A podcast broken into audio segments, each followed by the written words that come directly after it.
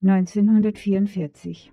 Der Häftling in der Zelle 92 des Militärgefängnisses Berlin-Tegel sticht heraus aus den übrigen Gefangenen. Er ist Theologiedozent und Pfarrer ohne Erlaubnis, zuletzt als Kurier der Abwehr tätig, verhaftet unter dem Verdacht der Verschwörung gegen Führer und Reich. 37 Jahre alt. Sein Name Dietrich Bonhoeffer. Geboren wird er 1906 in Breslau, in einer Epoche, die später die gute alte Zeit genannt wird. Er ist der sechste von acht Kindern. Die Familie gehört zur Bildungselite des Deutschen Reiches. Das macht selbstbewusst. Dietrich ist sechs Jahre alt, als die Familie nach Berlin zieht. Der Vater übernimmt den Lehrstuhl für Psychiatrie und Neurologie und die Leitung der renommierten Uniklinik der Berliner Charité. Als Dietrich acht Jahre alt ist, beginnt der Erste Weltkrieg. Die Stabilität der guten alten Zeit war ein Trugschluss. Die Ansicht, dass am deutschen Wesen die Welt genesen soll, wird auch Dietrich erst allmählich in Frage stellen. Die Revolution von 1919 schickt den Kaiser ins Exil und die Weimarer Republik entsteht. Doch die erste demokratische Ordnung ist nicht stabil. In den Elendsvierteln Berlins geht man auf die Straße und will die Verhältnisse ändern. Dietrich versteht das nicht. Er will evangelische Theologie studieren. Damit macht er den ersten Schritt, sich von der Welt des Vaters abzusetzen. Er geht nach Rom. Eine Messe in St. Peter begeistert ihn. Für ihn kommt hier zusammen, was bisher getrennt war. Kirche und Glaube, Lehre und Leben. Er ahnt, was in seiner eigenen Kirche nicht stimmt. Sie war allzu lange die Herberge der ungebildeten Aufklärung, sagt er. Ein bürgerlicher Erbauungsverein. Dietrich schreibt nun seine Doktorarbeit zum Thema Sanctorum Communio, das heißt Gemeinschaft der Heiligen, und meint die Andersartigkeit der Christen, die in der Welt, aber nicht mehr nach den Gesetzmäßigkeiten der Welt leben. Doch für ihn kommt der politische Aspekt hinzu. Zu seinem Universitätsabschluss legt er auch das kirchliche Examen ab. 1929 habilitiert er sich. Mit 24 ist er ein Jahr später der jüngste Privatdozent für Theologie an der Berliner Universität. Er bekommt ein Stipendium für das Union Theological Seminary in New York. 1930 schifft er sich nach Amerika ein. Dort trifft er auf Menschen, die ein soziales und politisches Christentum leben. Er lernt die Tradition des Social Gospel kennen, die später von der Theologie der Befreiung fortgesetzt wird. Vor allem erschreckt ihn die strikte Rassentrennung. In den Kirchen von Harlem ahnt er die soziale Sprengkraft des Evangeliums. Es wird ihm radikal bewusst, dass die Gemeinschaft der Heiligen, die ihm so wichtig ist, auch den sogenannten Erbfeind, das heißt Franzosen, umfasst. Daran hat er schwer zu schlucken. Er will nun mit der Bergpredigt ernst machen. 1931 kehrt Dietrich nach Berlin zurück. Bald hat er den Ruf als politischer und kirchlicher Outsider, da er an exponierter Stelle beim Weltbund für Freundschaftsarbeit der Kirchen mitarbeitet. 1933 die Massenhysterie der kollektiven Flucht aus der Verantwortung in den Führerkult hat begonnen. Die Verfolgung der Juden ist der entscheidende Grund für Dietrich, das Naziregime abzulehnen und zu bekämpfen. Mit der Forderung, dass die Kirche zum politischen Widerstand bereit sein muss, bleibt er in seiner Kirche allein. Dietrich will in dieser Kirche, die Christus verrät, nicht mehr Pfarrer sein. Er übernimmt nun zwei deutsche Gemeinden in London. Nach Deutschland zurückgekehrt, geht er später in die Untergrundkirche. Der Vorwurf, Pazifist und Staatsfeind zu sein, führt zum Entzug der Lehrerlaubnis an allen deutschen Universitäten. Er sagt sich los von einer lutherischen Position, die der Kirche die Verkündigung des reinen Evangeliums von der Gnade Gottes verordnet und die Welt ihrer Eigengesetzlichkeit überlässt. Am 9. November 1938 brennen in Deutschland die Synagogen. Dietrich schreibt später, die Kirche war stumm, wo sie hätte schreien müssen. Sie ist schuldig geworden.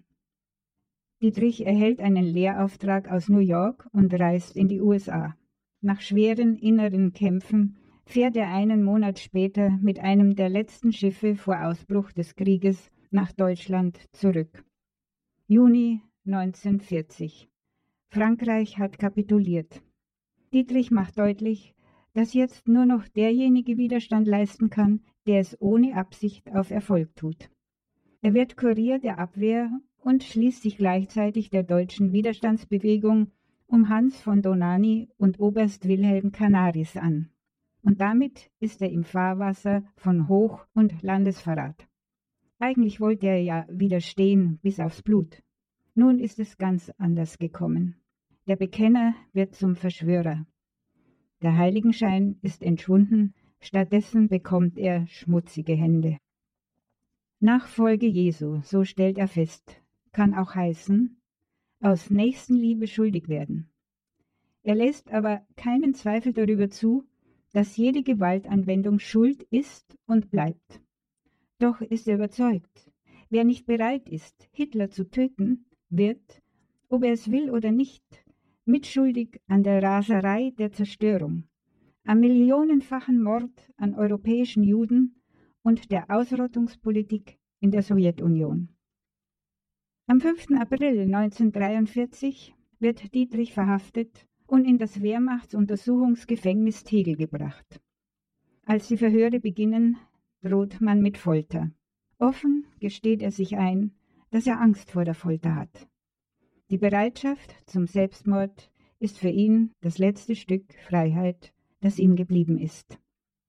Texte aus der Haft enthalten Ansätze einer neuen Theologie, eines religionslosen Christentums in einer mündigen Welt. Er wird ein Theologe der Befreiung zur Solidarität.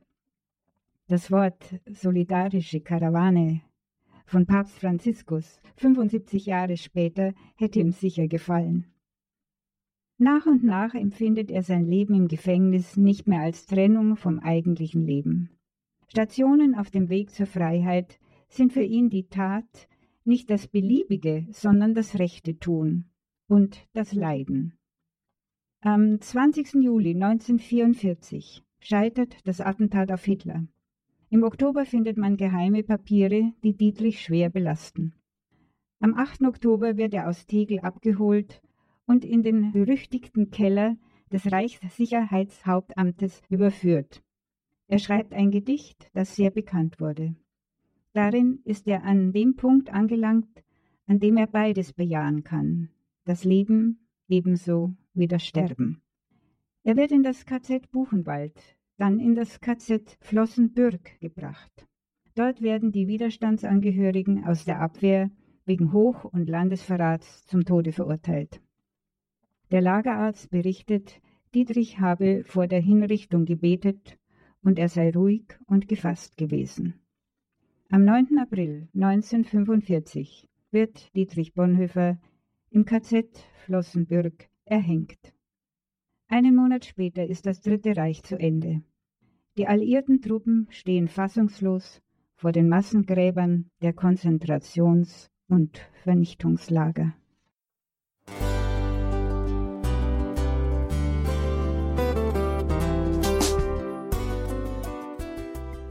Liebe Zuhörerinnen und Zuhörer, vielen Dank, dass Sie unser CD- und Podcast-Angebot in Anspruch nehmen. Wir freuen uns, dass unsere Sendungen auf diese Weise verbreitet werden. Dieser Dienst ist für Sie kostenlos. Für uns ist er allerdings mit einem nicht unerheblichen finanziellen Aufwand verbunden. Deshalb sind wir für jede Spende dankbar. Alle Bankverbindungen unserer Spendenkontos können Sie über unsere Homepage horeb.org unter dem Menüpunkt Spenden einsehen. Dort besteht auch die Möglichkeit, online zu spenden. Natürlich nach den neuesten Sicherheitsstandards. Sie können diese Informationen auch bei unserem Hörerservice unter der Telefonnummer 08328 921 110 erfragen. Ich wiederhole die Rufnummer 08328 921 110. Vergelt's Gott für Ihre Unterstützung. Ihr Pfarrer Kocher.